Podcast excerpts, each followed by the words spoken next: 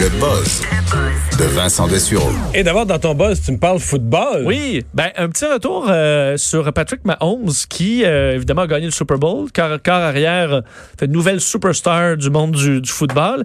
Et euh, je sais que tu as vu ça passer cette Je semaine. voudrais bien être son agent Euh, oui. pour ramasser un pourcentage sur son prochain contrat. Oui, oui. Surtout si tu l'as pris avant, là, quand il Oui, était oui, connu, un peu comme Laurent Duvernay-Tardif. Là, tu fais, un- tu fais, une, bonne, fais une, bonne, euh, une bonne palette. Euh, donc, euh, le corps arrière des Chiefs de Kansas City, ce qui est intéressant qui a circulé cette semaine, c'est que euh, il y a une prévision, là, une prémonition au secondaire, parce que dans son livre de fin d'études au secondaire, l'album de finissant, qu'est-ce qu'on retrouve pas? Ben, c'est un de ses bon, que- camarade, là, un de ses amis, euh, qui, lorsque c'est écrit, c'était en 2014, euh, qu'est-ce qu'on attendait le plus de voir de la future réunion là, des finissants de, de cette année-là, 2014, et ce qu'il avait écrit, euh, Spencer Shaw, il avait dit voir euh, la bague du Super Bowl de Pat Mahomes.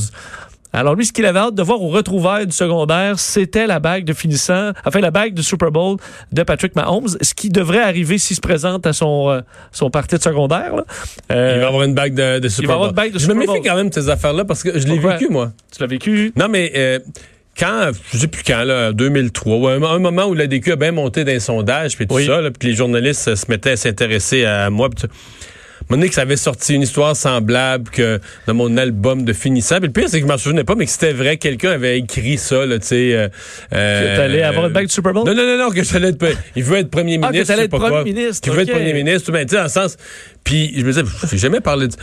Puis là, probablement, tu sais, moi, dans les cours d'histoire à l'époque, j'ai toujours suivi ça, là, les affaires, l'histoire, les affaires politiques. Donc, mettons, à 15 ans, j'étais beaucoup plus informé que, les- que les autres de ce genre d'affaires-là, ce qui était plus vu comme euh, une bizarrerie, une Oui. curiosité, là. On te voyait comme politicien. Mais le quand les journalistes réécrivent là-dessus, 15 ans plus tard, mettons, là, ça a l'air comme si quasiment, tu sais, t'avais un plan, ce qui est d'une absurdité totale à cet âge-là. J'avais jamais pensé me lancer en politique? C'est vrai que le seul, moi, dans, dans mon au secondaire, le seul qui s'intéressait, mettons, à devenir politicien dans le futur, je sais que dans son album de finissant, c'était écrit dans son texte, le futur premier ministre du Québec. euh, Il a jamais ça. fait de politique de sa vie. Ben non, moi, j'aurais euh, pu jamais, tu sais, j'aurais pu jamais tomber dans la politique ou jamais en faire, ou tu sais. Fait que c'est un peu, euh, que quand on le réécrit à posteriori, là, on s'accroche à une petite affaire, puis on Oui. fait un peu du n'importe quoi. C'est pour ça que moi, dans mon album de finissant, je suis dessiné dans une petite télé, c'est marqué TVA sur la télé. Pour vrai? Oui. Quand même. Puis je fais de là, je fais de la télé à TVA, mais je, je- j'en ai pas fait. puis J'avais pas d'intérêt pour le. Je faisais de la radio, là. Alors, euh, tu vois, il y a quand même des. Ouais. C'est pour ça qu'il faut, faut se méfier de, de la réinterprétation après. là. Euh, un bar à poupées sexuelles. Oui, à Las Vegas, euh, on, euh, euh, beaucoup de personnes s'inquiètent en fait dans- parce que c'est dans un quartier résidentiel l'inauguration d'un euh, du Sex Doll Experience Club.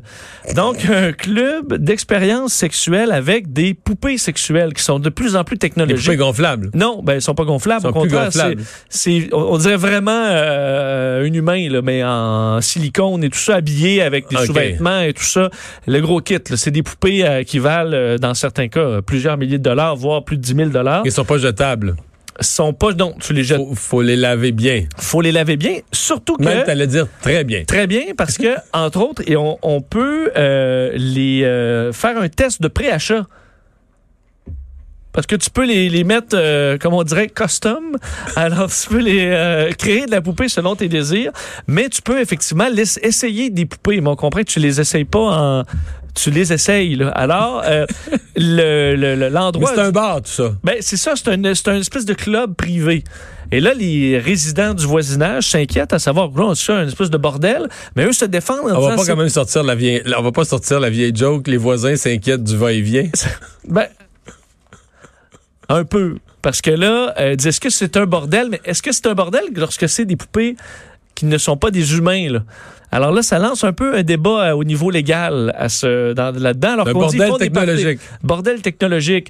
Et le test pré-usage aussi, à quel point, là, quand tu es de seconde main, t'es intéressé. Je sais pas exactement comment ça fonctionne, mais ça pose problème dans un quartier parce qu'on comprend à Vegas, on s'imagine que tu sais, c'est le gros party. C'est la ville du vice. Mais il y a des gens qui habitent là. euh, tu fais quelques rues et t'es en, t'es en zone euh, euh, tout à fait, euh, tout à fait tranquille. On- veut la tranquillité, ouais. Alors, ça soulève euh, beaucoup de questionnements.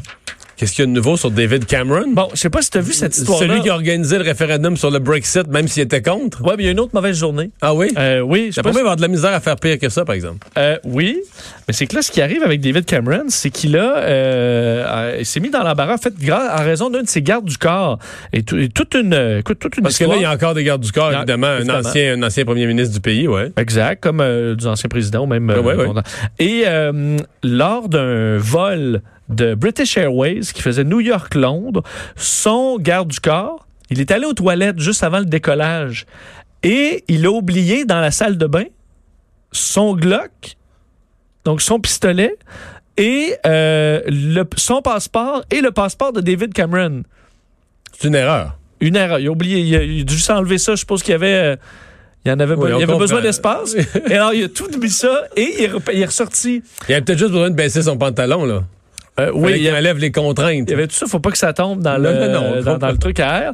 Alors, euh, le problème, ce qu'il rajoute à Donc, ça, il oublie son, son fusil son arme de service chargée et des deux passeports. dans un avion. OK? Le passeport d'ancien premier ministre. Et là, un passager est entré. Évidemment, le passager entre pour faire lui aussi et voit ça. Et là, le problème, ce qui s'est passé, c'est que euh, lui a alerté qu'il y avait une arme à feu dans la salle de bain. Mais ensuite, le, le- de ce qu'on comprend, euh, cette partie-là, là, que le, le- le- le garde du corps a oublié son fusil, ça a fait le tour du monde. Mais le Daily Mail, qui a toujours une sous-histoire par rapport à ça, rapporte au niveau euh, dans le compte rendu d'un passager comme quoi les, les membres d'équipage voulaient sortir de l'avion l'homme qui avait trouvé le fusil. Parce que là, on se demandait qu'est-ce qu'il faisait avec un fusil et tout ça. Lui, il se défendait. Ben non, mais il était oublié là. C'est le garde du corps. D'ailleurs, le garde du corps s'est identifié, a repris euh, son fusil, mais on voulait expulser le passager qui avait trouvé l'arme à feu.